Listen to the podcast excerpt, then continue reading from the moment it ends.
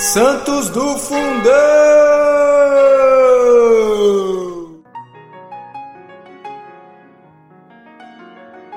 Olá, amados, olá, amadas. Hoje, 15 de fevereiro, né? Vamos aí fazer memória a São Severo. São Severo foi confessor, gente. Vamos ouvir um pouquinho dessa história aí.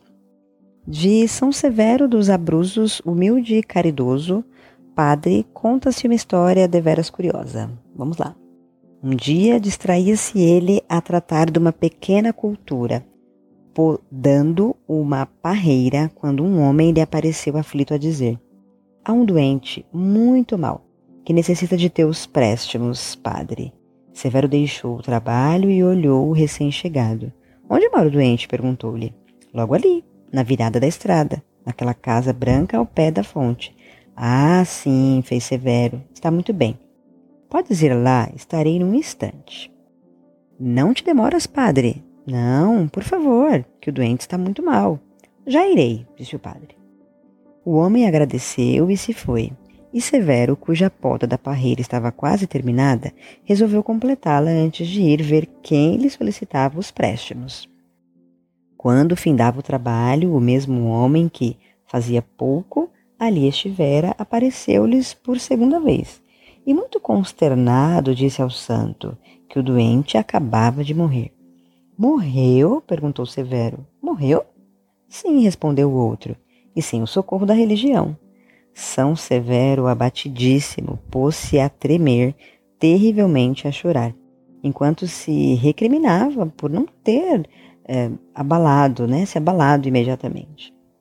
Como que, impelido por uma estranha força, correu ao pé do cadáver, entrou-lhe pela casa e, caindo de joelhos à cabeceira do morto, começou a chorar como criança. Desam...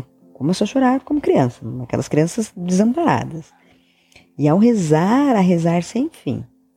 Eis não quando o defunto abriu os olhos. Mexeu-se na cama e sentou-se com um longo suspiro. Era um milagre. O morto que tornava a vida contou-lhe que já o levava o demônio para o inferno, quando um jovem todo de branco e de surpreendente beleza o arrebatou do diabo, que fugiu espavorido e concluiu: Disse-me então o formoso moço: Volta, que o padre Severo, desoladíssimo, está banhado em lágrimas. Vai, que assim quer o Senhor. Severo, aturdido e maravilhado a um só tempo, dando graças a Deus, ouviu em confissão. Oito dias depois, partia aquela alma para o Senhor, depois de uma vida santa, toda de humildade e piedade. São Severo deixou o mundo em 530. Gente, que história! São Severo, rogai por nós. São Severo, rogai pelas almas do purgatório. São Severo, rogai pela conversão do mundo inteiro, pela nossa conversão.